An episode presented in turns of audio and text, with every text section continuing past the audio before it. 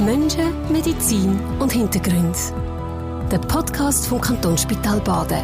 Alle Folgen auf ksp.ch-blog. Alexander Darnutzer, im ersten und zweiten Teil von unserer Serie zum Thema Schwindel haben wir über Ursachen und Therapien von Schwindelanfällen geredet. Wir haben gesehen, dass die Bandbreite enorm groß ist, dass aber die Ursache oft nicht geklärt ist. Heute reden wir im dritten Teil über eine besonders grobe, bösartige Form, möchte ich fast sagen, wo Schwindelbegleiterscheinung ist. Und das ist die Migräne. Alexander Darnutzer, etwa eine Million Leute in diesem Land haben Migräne.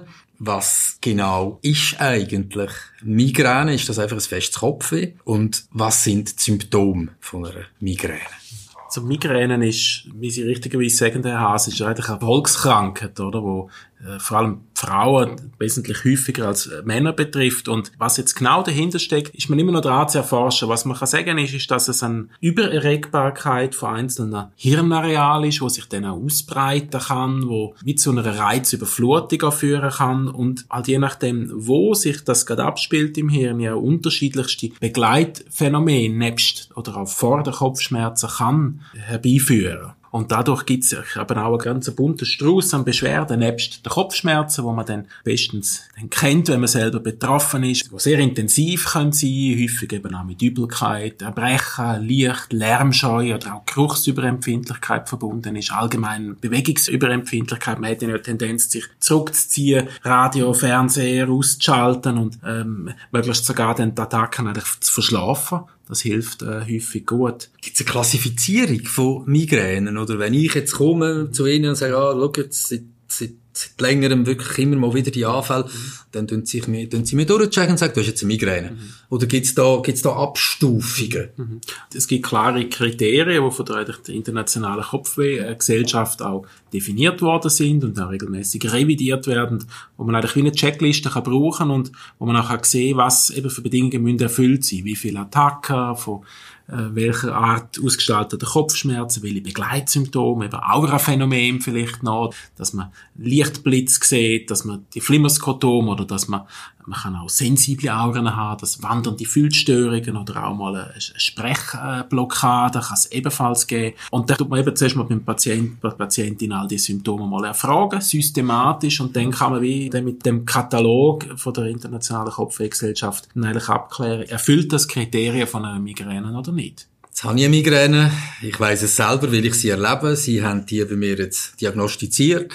Kann ich mich jetzt als Betroffene in irgendeiner Form auf so einen Anfall vorbereiten? Wahrscheinlich gibt es zuerst die Anzeichen, wo ich mich darauf einstellen kann, aber kann ich mich auf das verlassen? Mhm. Also es ist tatsächlich nicht selten, dass betroffene Patientinnen und Patienten schon Stunden vorher erste Anzeichen bemerken, dass sie vielleicht einfach, dass sie gereizter sind, dass sie einfach weniger mögen, dass sie ähm, vielleicht auch gewisse Gelüste haben oder gewisse ähm, Sachen oder Aktivitäten jetzt vermeiden wollen und aufgrund von ihrer Erfahrung dann auch wissen, wenn ich das habe, dann habe ich nachher äh, häufig eine Migränenattacke was kann man denn machen? Ich meine, man kann natürlich in dieser Situation sich vielleicht überlegen, wie will ich meine nächsten Stunden gestalten? Will ich jetzt die Skitour in Angriff nehmen oder bleibe ich vielleicht lieber daheim? Es ist, denke ich, noch nicht eine Situation, wo man dann gerade schon ein Medikament äh, soll nehmen, um den Tag anzugehen, aber vielleicht der Tag vielleicht ein bisschen umorganisiert. Also ist es auch sehr individuell, wie man mit so Anfällen umgeht.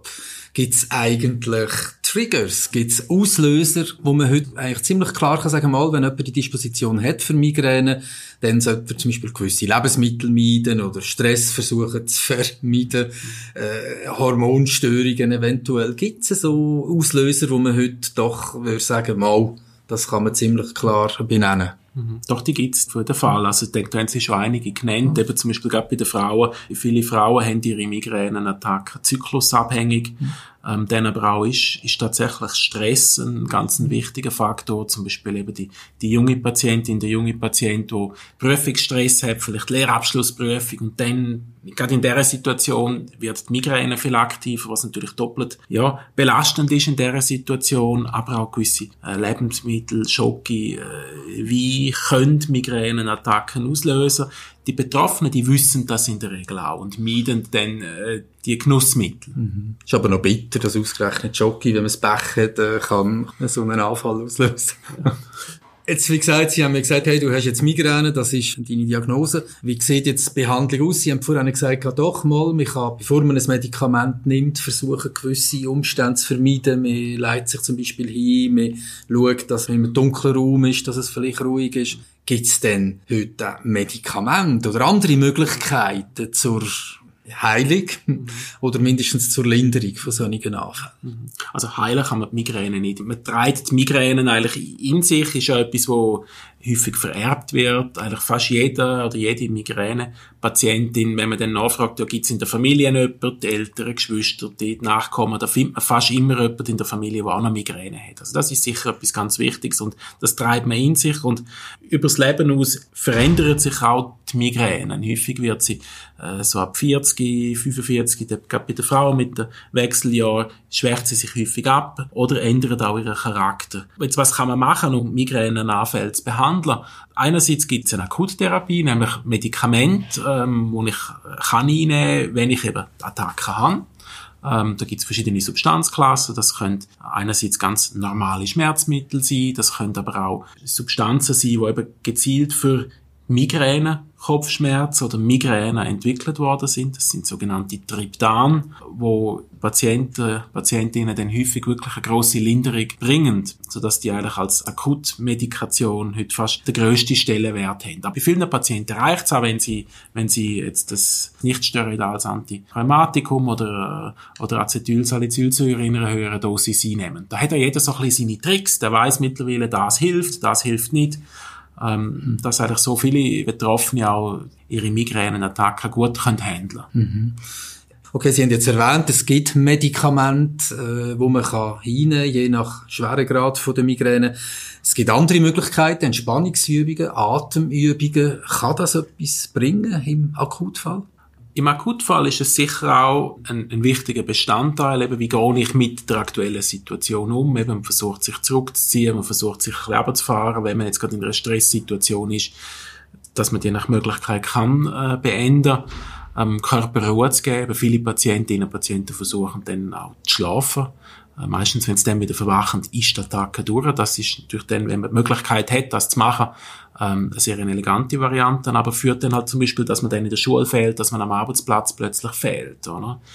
Was aber auch ganz wichtig ist, ist jetzt nebst der Attackenbehandlung halt auch möglichst das Auftreten von Migränenattacken überhaupt zu verhindern, respektive die Frequenz so weit wie möglich zu senken. Und da kommen dann ähm, jetzt die Entspannungsübungen, die Sie genannt haben, äh, auch wieder als wichtiges Element dazu. Nämlich allgemein nicht medikamentöse Maßnahmen sind in der Migräne-Prophylaxe ganz, ganz wichtig und ähm, sollten eben dann auch konsequent umgesetzt werden.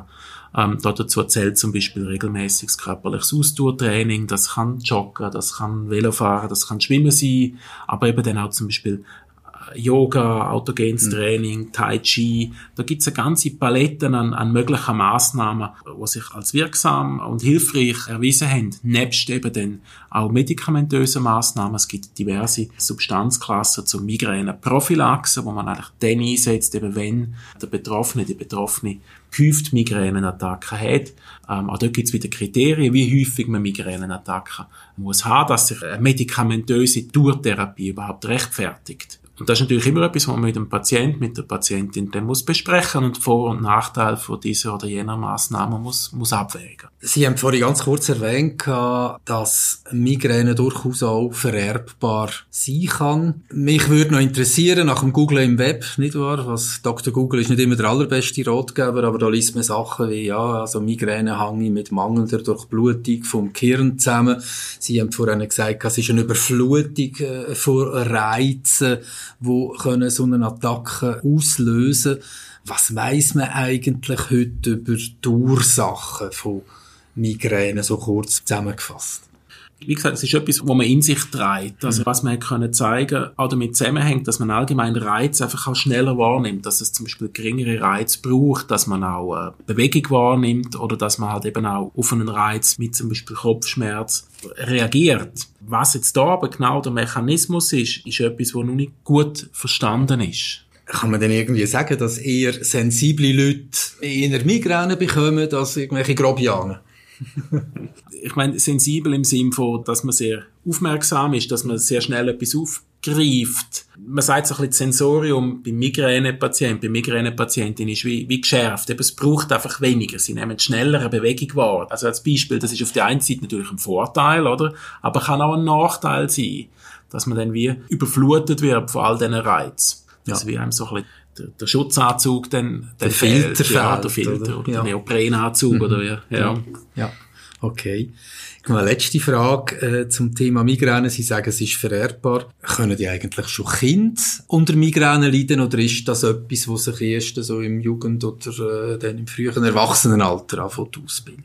Auch Kinder können an Migräne erkranken oder leiden. Häufig äußert sich dann das aber ein bisschen anders, als dass man jetzt dann die Migräne im, im Jugend- oder Erwachsenenalter kennt. Und da ist natürlich dann, ja, die Fachkenntnis von der Kinderärzte gefragt, dass man dann die Symptome kann richtig einordnen und natürlich auch dort wieder an die Familie, an Amnese denkt, eben nachfragt, sind die Familienangehörige, die Eltern oder Geschwister, die allenfalls dann eben auch äh, betroffen.